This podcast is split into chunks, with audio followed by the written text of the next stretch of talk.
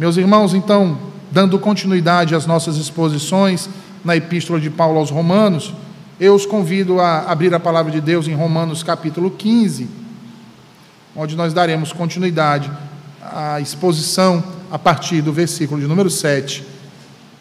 Romanos 15, versículo de número 7 até o versículo de número 13. Romanos 15, versículo de número 7 até o versículo de número 13.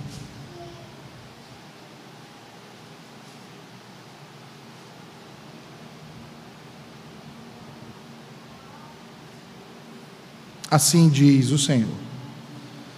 Portanto, acolhei-vos uns aos outros, como também Cristo nos acolheu para a glória de Deus. Digo, pois, que Cristo foi constituído ministro da circuncisão em prol da verdade de Deus para confirmar as promessas feitas aos nossos pais e para que os gentios glorifiquem a Deus por causa da sua misericórdia, como está escrito por isso eu te glorificarei entre os gentios e cantarei louvores ao teu nome. E também diz: Alegrai-vos, ó gentios, com o seu povo.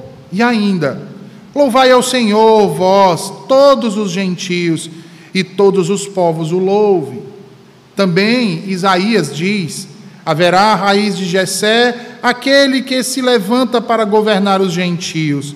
Nele os gentios esperarão e o Deus da esperança vos encha de todo gozo e paz no vosso crer, para que sejais ricos de esperança no poder do Espírito Santo. Amém. Senhor Deus, a tua palavra foi lida e agora será pregada, Senhor. Abre o nosso entendimento, nos ajuda a guardá-la em nossos corações e vivê-la para a glória do teu santo nome. Livra-nos do mal, em nome de Jesus. Amém e amém. Sendo assim, meus irmãos, o texto que nós acabamos de ler dá continuidade ao assunto que Paulo vinha tratando nos versículos anteriores. Se você bem observou aqui mais uma vez, na verdade, pela última vez, Paulo vai enfatizar o caráter do relacionamento entre irmãos, da união, da unidade do corpo de Cristo. De acordo com os léxicos, a palavra unidade significa a qualidade ou o estado de ser um ou único. Era essa unidade que gozavam nossos primeiros pais até que romperam com o pacto que havia sido firmado por Deus, onde ali o Criador era um com eles, um com aqueles que haviam sido criados conforme a sua imagem e semelhança. É essa unidade que Paulo tem em mente aqui.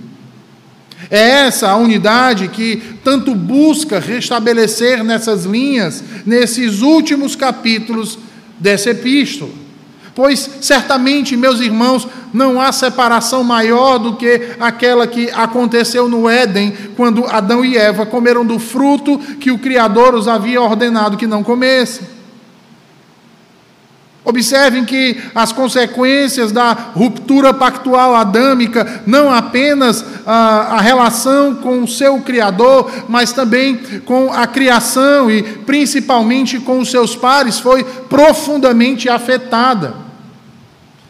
A partir disso, o homem passou a ter dificuldades de se relacionar, dificuldades de se relacionar com a sua esposa, dificuldade de se relacionar com o seu marido dificuldade de se relacionar com os seus filhos, os filhos com dificuldade de se relacionar com seus pais e com seus próprios irmãos, dificuldade de se relacionar com o Criador, o Deus único, vivo e verdadeiro.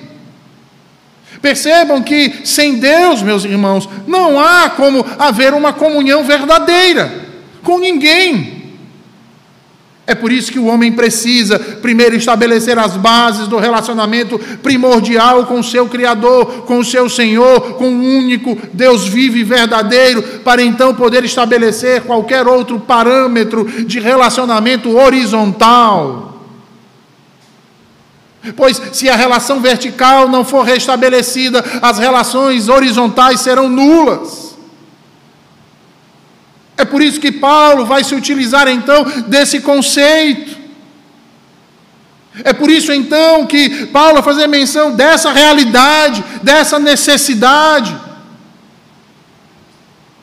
Na tratativa de reconciliar, ou melhor, de apaziguar e estabelecer um correto relacionamento entre judeus e gentios, aqui chamados nessas últimas linhas de fortes e fracos. Observem, irmãos, que nos versículos anteriores, Paulo ordenou aos fortes considerar a vulnerabilidade dos fracos, procurando andar em amor para que estes não se perdessem pelo escândalo, nem fossem abatidos pelo desânimo. Eles deveriam se empenhar em manter a unidade, perseverando em paciência suportando as aflições pela consolação do Evangelho, uns aos outros, de modo que Deus fosse assim glorificado em suas ações e a unidade fosse mantida entre o povo de Deus. Esse era o anseio de Paulo para com os irmãos em Cristo que estavam em Roma. E conosco hoje aqui. Que eles fossem pacientes e amorosos, segundo o exemplo de Jesus Cristo.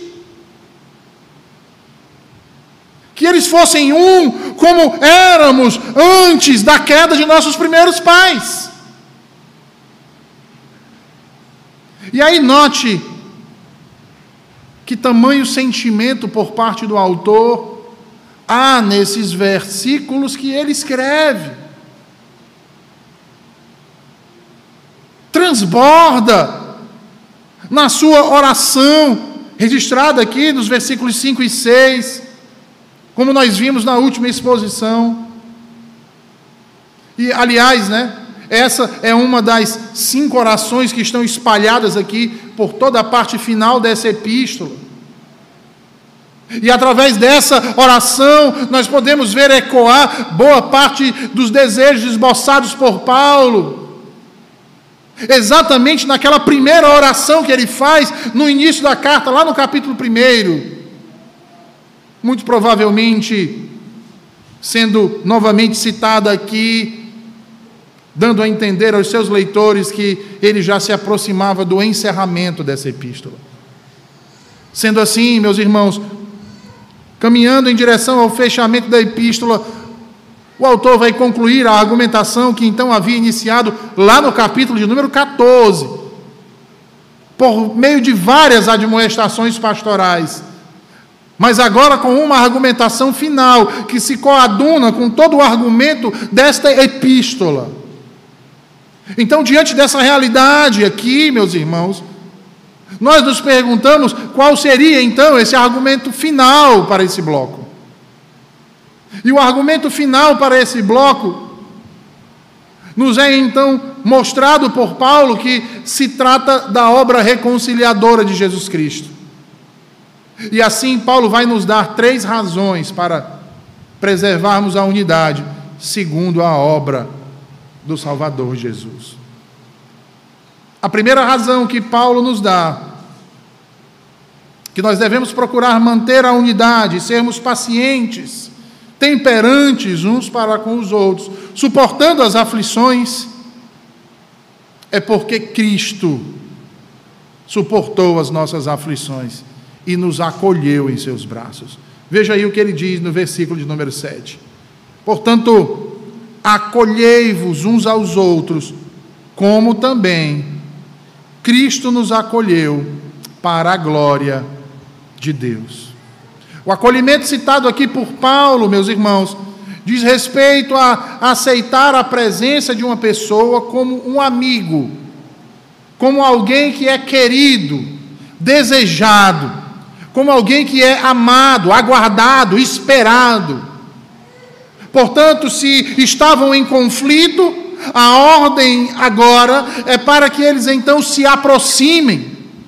A ordem é para que eles se reconciliem, cheguem perto uns dos outros, acolham uns aos outros, recebam uns aos outros com todo o amor, com toda a diligência e com toda a graça, assim como Jesus Cristo nos acolheu em seu seio, com seu amor, com sua diligência e com sua dedicação.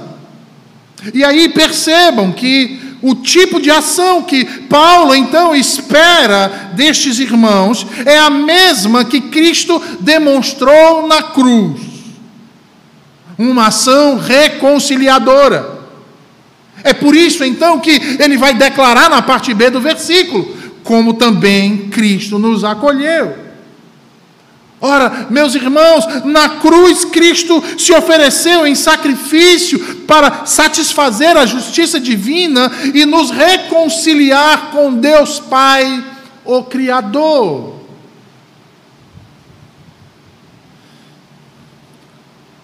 E aí notem, o grande desígnio e a determinada intenção desta oblação de Cristo não era outra senão a de pacificar e reconciliar com Deus o seu povo eleito. E povo eleito, irmãos, constituído de judeus e gentios, satisfazendo plena e adequadamente a sua justiça.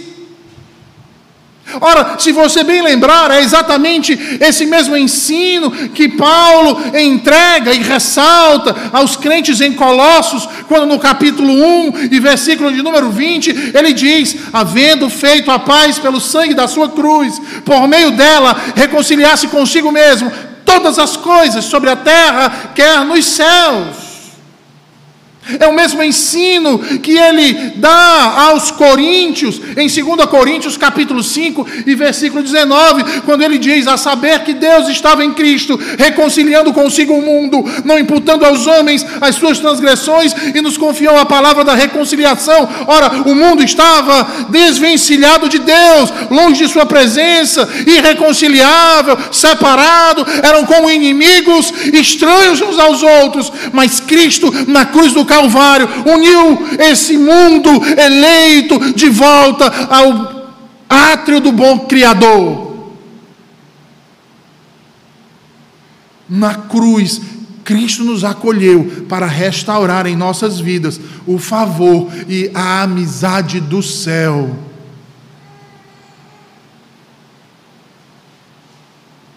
A morte de nosso bendito Salvador foi e é, portanto, irmãos, um ato do mais alto, puro e inestimável amor que já foi ou pode ser manifestado no mundo.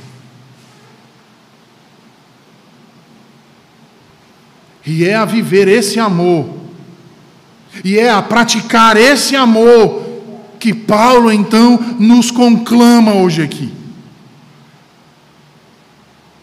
Porque em João 15, o Jesus diz: Ninguém tem maior amor do que este, de dar a alguém a própria vida em favor dos seus amigos.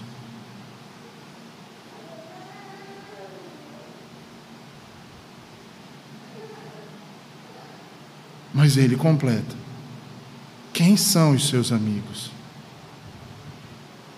Vós sois meus amigos se fazeis o que eu vos mando. Agora perceba como essa realidade se coaduna com o que Paulo disse em Romanos 5 e versículo de número 8. Volte um pouco aí a sua Bíblia, vá lá para o capítulo 5, versículo de número 8. Quando o apóstolo Paulo diz o seguinte: ele diz, Deus recomenda seu amor por nós porque enquanto éramos ainda pecadores, Cristo morreu por nós. É por isso que ele insiste em manter o exemplo de Cristo, o qual não recebeu apenas um ou dois dentre nós, mas todos nós juntos.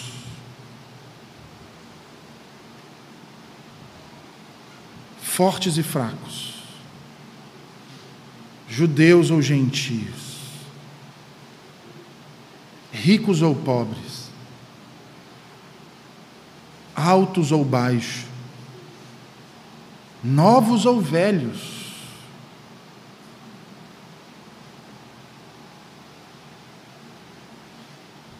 mais sábios ou menos sábios, mais atenciosos ou menos atenciosos, mais obedientes ou menos obedientes. Mas ainda assim, nos acolheu a todos e nos uniu de tal maneira, irmãos, que devemos sustentar uns aos outros caso queiramos permanecer em seu seio. Ele nos acolheu em seus braços, nos tomou como seus irmãos, enquanto ainda éramos pecadores. Quem somos nós então?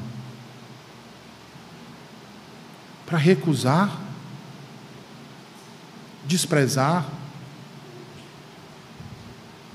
Outros a quem Cristo acolheu.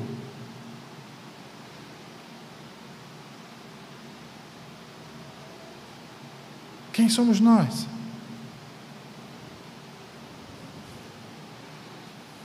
Para dizermos quem é digno de nossa atenção ou não.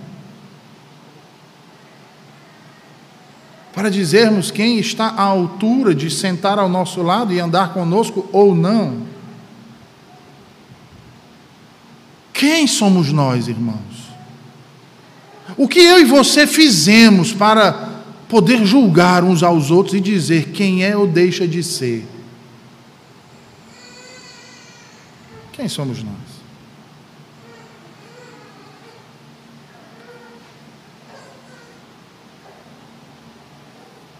Veja, Calvino vai dizer que só confirmaremos nossa vocação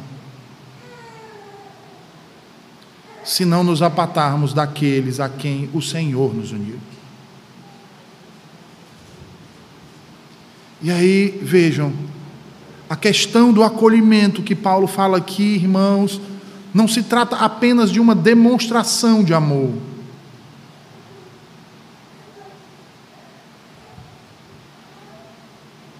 Não se trata apenas de uma ação amigável.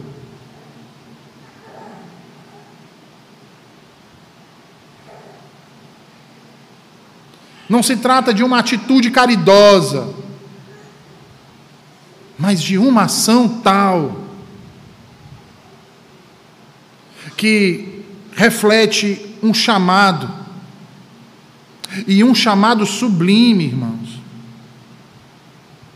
que é um chamado para agir de modo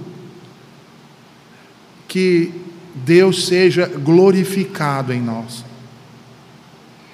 Logo, assim como Cristo tornou conhecida a glória do Pai, nos acolhendo a todos por sua graça, quando ainda éramos fracos e doentes, assim também deveríamos abraçar o nosso irmão, seja ele fraco ou forte, estabelecendo e confirmando a união que temos com Cristo, a fim de fazermos conhecida a glória de Deus. Meus irmãos, Deus deve sempre ser o alvo de todas as nossas atitudes. Se de fato quisermos viver para a sua glória. Em João capítulo 7, versículo 18, Jesus diz: quem fala por si mesmo está procurando a sua própria glória, mas o que procura a glória de quem o enviou, esse é verdadeiro e nele não há injustiça. O puritano Thomas Watson dizia que procuramos a glória de Deus quando nos alegramos pelo fato de que ela está se realizando, embora se oponha à nossa própria glória. Nesse sentido, irmãos, nós passamos então a estar contentes com as derrotas na vida, se o Senhor e Sua glória forem vencedores. Nós passamos a estar contentes e nos preocupar menos com as riquezas e o conforto desta era, se a graça e a glória do Senhor forem aumentadas. É por isso que eu reitero, meus irmãos, que de fato nós só viveremos de modo digno diante de Deus, para a Sua glória, quando nos contentarmos no fato em que os outros podem brilhar mais do que nós mesmos por seus dons e suas honras, e que assim o nome de Deus está sendo glorificado, e por isso eu me alegro, por isso eu me rejubilo.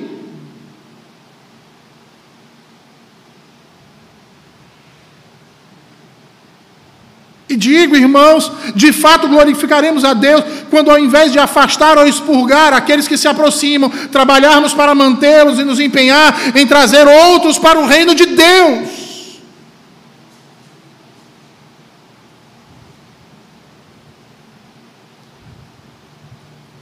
E isso nos leva, então, à segunda razão para a preservação da unidade, segundo Jesus Cristo. A segunda razão que Paulo nos apresenta aqui, meus irmãos, para procurarmos a unidade, para suportarmos uns aos outros, para vivermos em união como um só povo, é a obediência de Jesus Cristo. Veja, ele diz nos versículos 8 a 11: Digo, pois, que Cristo foi constituído ministro da circuncisão, em prol da verdade de Deus, para confirmar as promessas feitas aos nossos pais, e para que os gentios glorifiquem a Deus por causa da sua misericórdia, como está escrito. Por isso eu te glorificarei entre os gentios, e cantarei louvores ao teu nome. E também diz: Alegrai-vos, ó gentios, com o seu povo. E ainda louvai ao Senhor, vós todos os gentios e todos os povos o louvem também Isaías diz: haverá a raiz de Jessé, aquele que se levanta para governar os gentios, nele os gentios esperarão.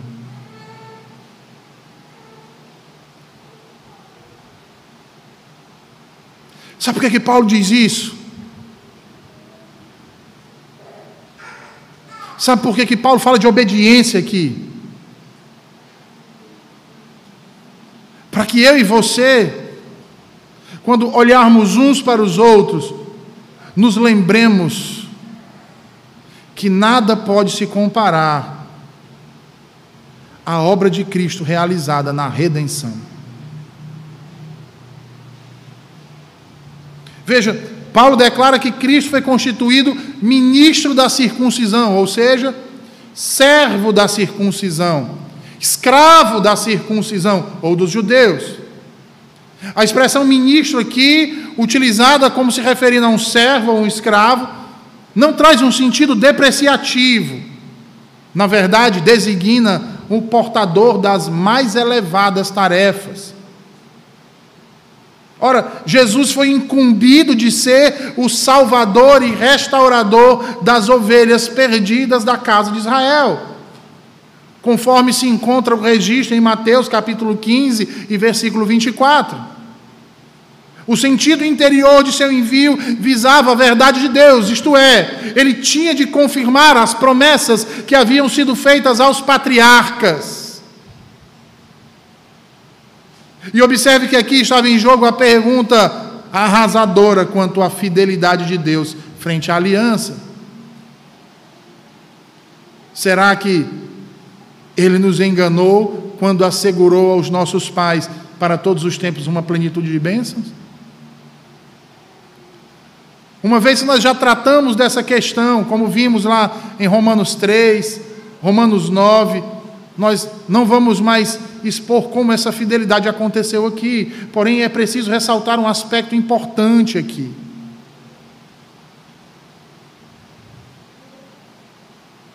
Cristo é o ministro da aliança, cujo selo era a circuncisão.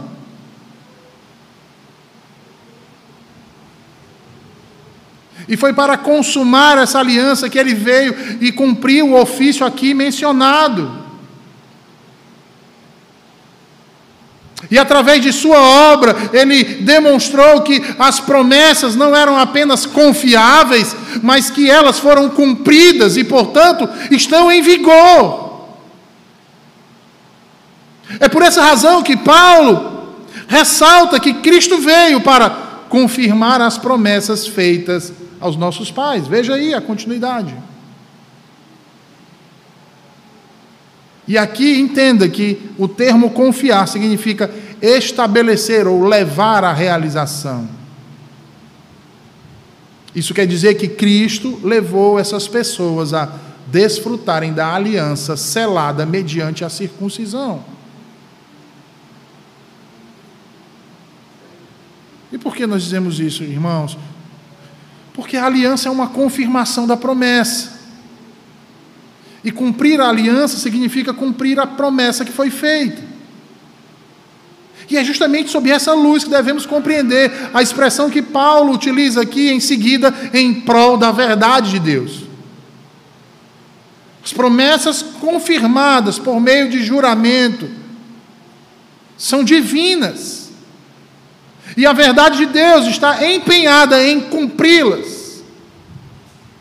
E a cumpre, porque a fidelidade de Deus não pode falhar. Por isto, Cristo foi obediente até a morte e morte de cruz.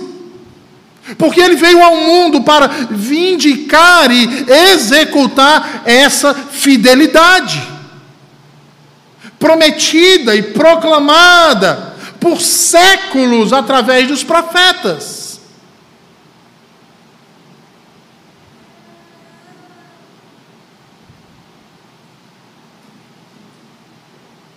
Aí talvez você pergunte: eu entendi, reverendo, mas o que me causa estranheza é o fato de Paulo dizer que ele é ministro da circuncisão.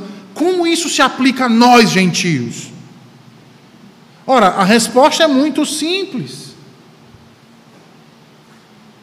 Isso se aplica a nós da mesma forma que se aplicou a eles. E é exatamente por isso que no versículo de número 9, Paulo vai dizer: para que os gentios glorifiquem a Deus por causa da sua misericórdia.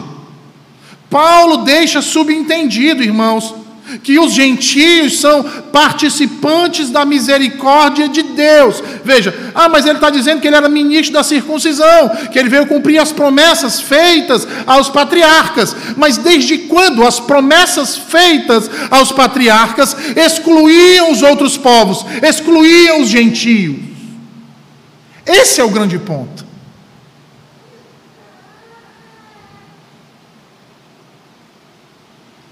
Desde quando a necessidade de obediência de Cristo e fidelidade àquilo que Deus havia prometido e, portanto, procurar se empenhar em cumprir cada uma de suas promessas, era alheio a nós gentios.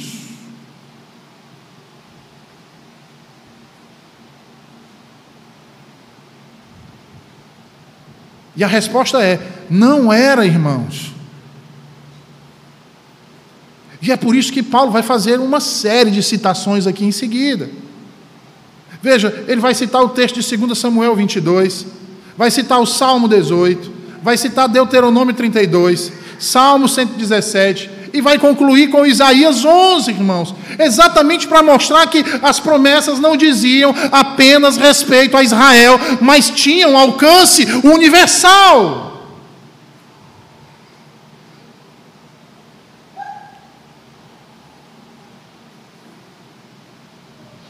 A realidade do cumprimento era universal.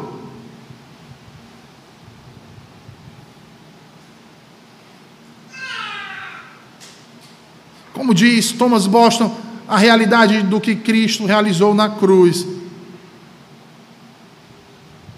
concedeu alívio às pobres almas angustiadas e perplexas da culpa e do peso de seus pecados. E isso não dizia respeito apenas a Israel étnico ou aos judeus, mas ao verdadeiro Israel de Deus, a todos os eleitos de todas as tribos, de todos os povos, de todas as nações.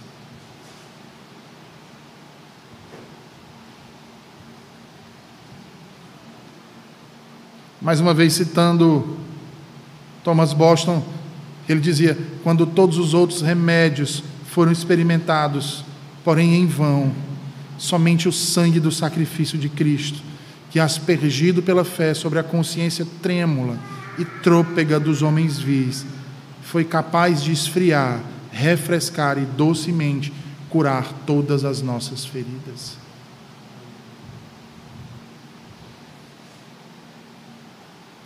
As promessas de Deus e o cumprimento cabal de cada uma delas em Cristo. Incluía eu e cada um de vocês hoje aqui. Porque era necessário que o Filho de Deus, através da oblação da cruz, reconciliasse o mundo com o Criador. É por isso que Paulo vai dizer: alegrai-vos, ó gentios. Citando aí Deuteronômio 32. Ele está mostrando, irmãos, que os desígnios de Deus previam o estabelecimento de um único povo. E é interessante porque ele faz uma analogia aqui de um grande coral, único e grande coral, e é formado por pessoas de todas as nações.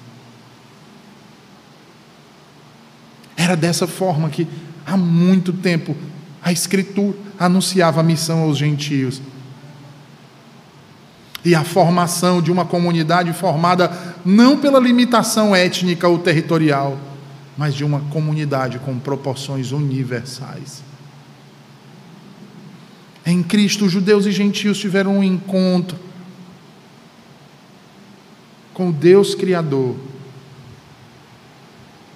com o Deus redentor. O Deus da esperança. E é por isso que ele vai enfatizar no versículo 13 a esperança. Porque no decorrer da linha do tempo, da história redentiva, o Senhor nunca abandonou o seu povo mas os sustentou com esperança.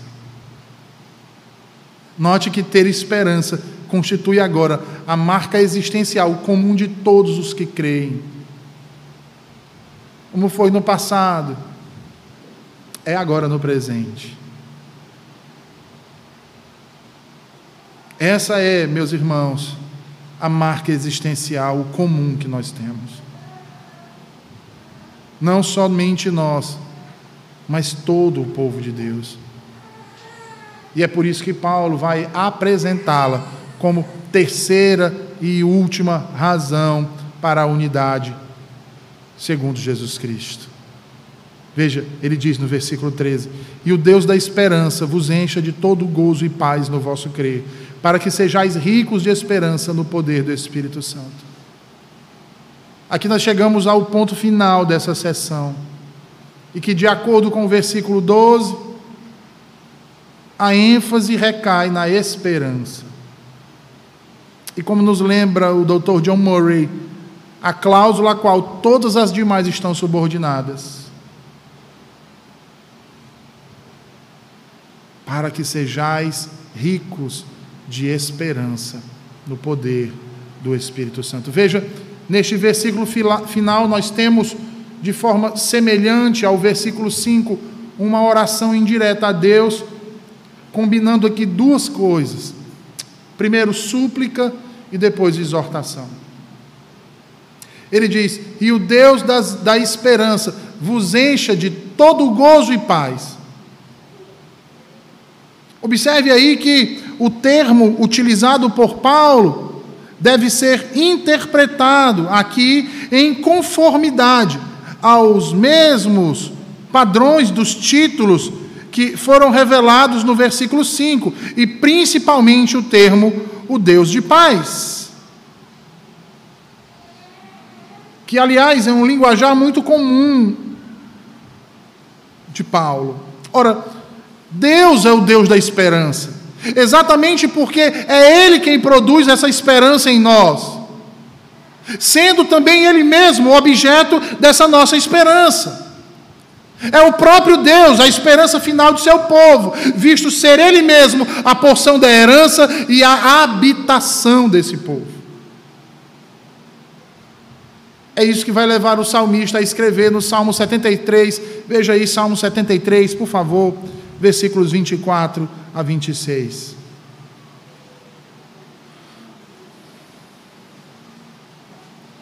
Salmo 73, versículos 24 a 26.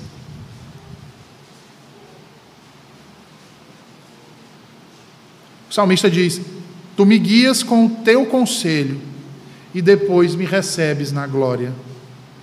Quem mais tenho eu no céu? Não há outro em que eu me compraza na terra. Ainda que a minha carne e o meu coração desfaleçam, Deus é a fortaleza do meu coração e a minha herança para sempre. As palavras do salmista mostram a esperança em seu coração. Agora eu peço que você olhe também para o texto de Apocalipse 21, versículo 3.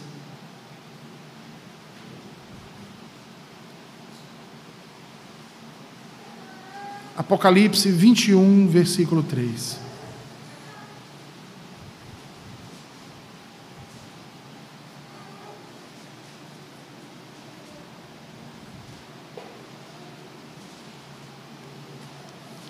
Diz assim: Então ouvi grande voz vinda do trono, dizendo: Eis o tabernáculo de Deus com os homens.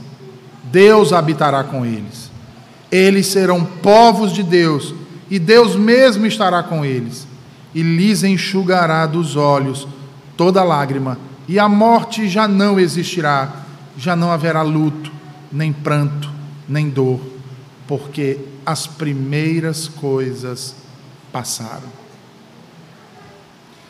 O que as palavras de Apocalipse 21, 3 têm a ver com as palavras do Salmo 73? Esperança. É a esperança nessas coisas do porvir, a convicção da realização a certeza da fidelidade de quem as promete, que traz ao nosso coração o gozo e a paz que precisamos para seguir em frente. Note aí que a plenitude dessa alegria e dessa paz que o apóstolo Paulo vai invocar em favor de seus leitores está fundamentada exatamente nesse atributo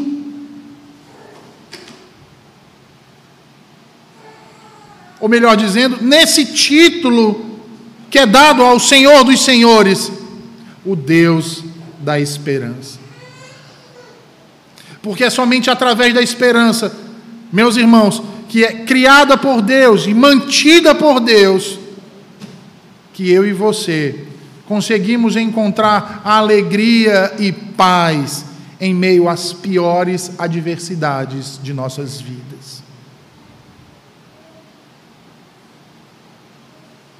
Quando a esperança está presente na nossa vida, alegria e paz são abundantes. A ausência de esperança, aflição e agonia dominam o coração. Ora, a alegria consiste da alegria no Senhor. Como diz Paulo em Gálatas 5, versículo 22. E a paz é a paz de Deus, não a paz de estar com Deus, mas a paz que o Senhor Deus nos concede e a paz que transcende todo o entendimento. E assim, veja, tanto a alegria quanto a paz estão condicionadas pela esperança. E estas não estão alijadas da fé porque é a fé que promove a esperança. A plenitude da alegria e paz invocada aqui por Paulo tem a finalidade de que a esperança aumente mais e mais nos corações daqueles que a possuem. Sabendo que Nada pode abalar ou deve abalar a unidade do corpo de Cristo.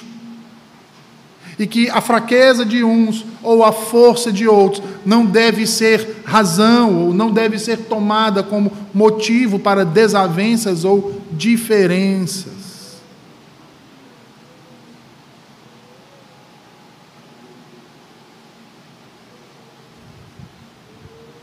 Mas deveria ser razão para percebermos que essas diferenças serão todas minimizadas naquele grandioso dia. Porque eu e você, irmãos, caminhamos no mesmo sentido. Deveríamos ter os mesmos propósitos.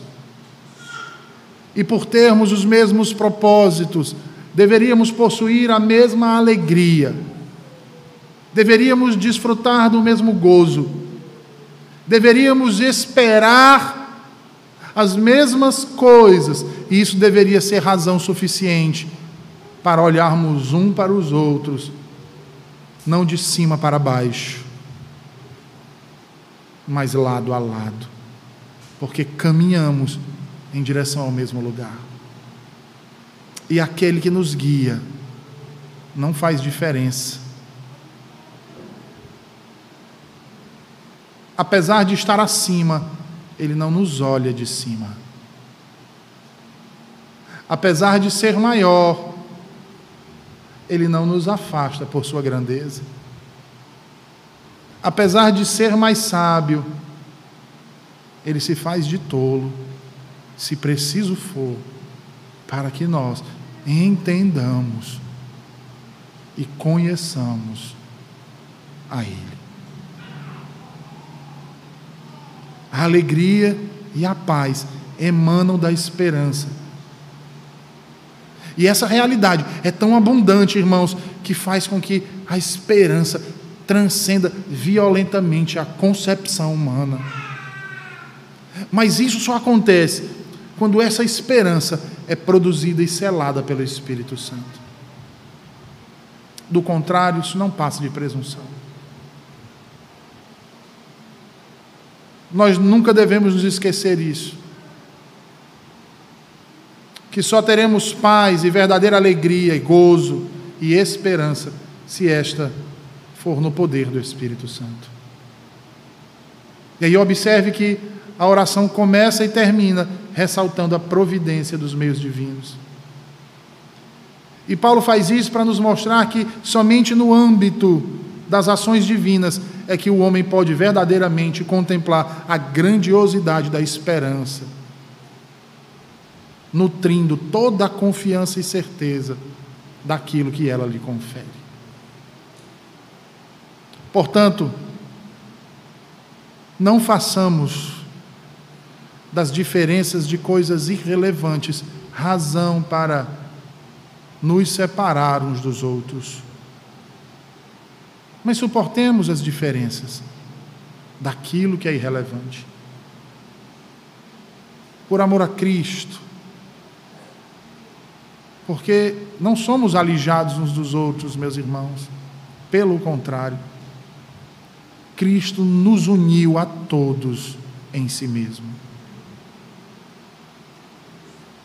Eu gosto sempre de dizer isso para os meus filhos.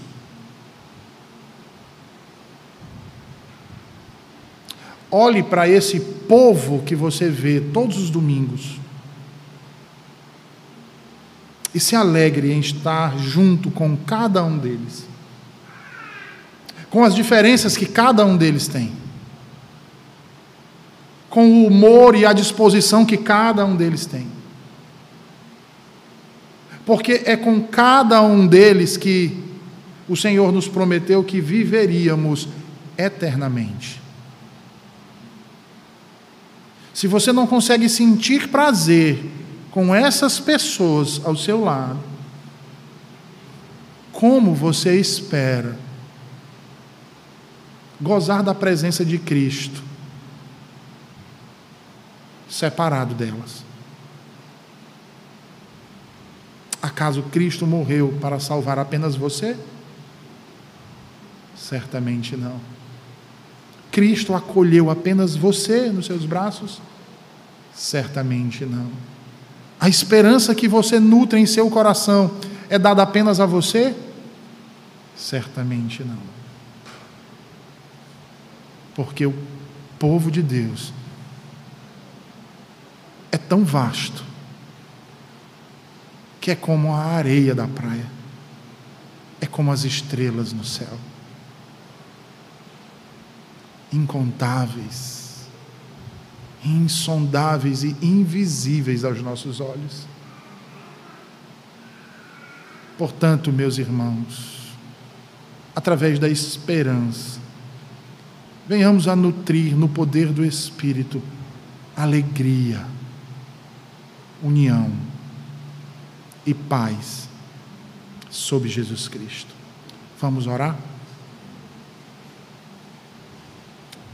Senhor Deus, nós te agradecemos por tua palavra nessa manhã, pelo teu ensino tão precioso acerca de relacionamento, Senhor.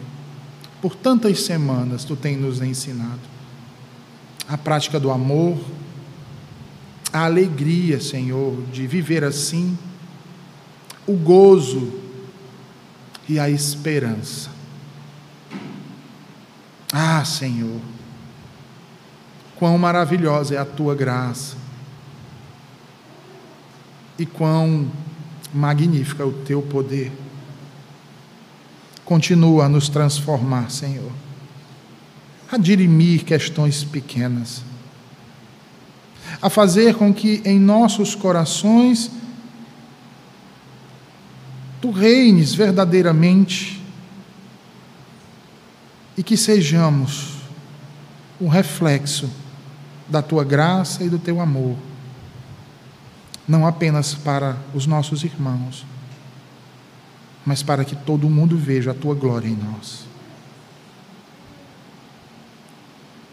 Em nome de Jesus Cristo, nós choramos, gratos por tua palavra, por teu ensino. Amém.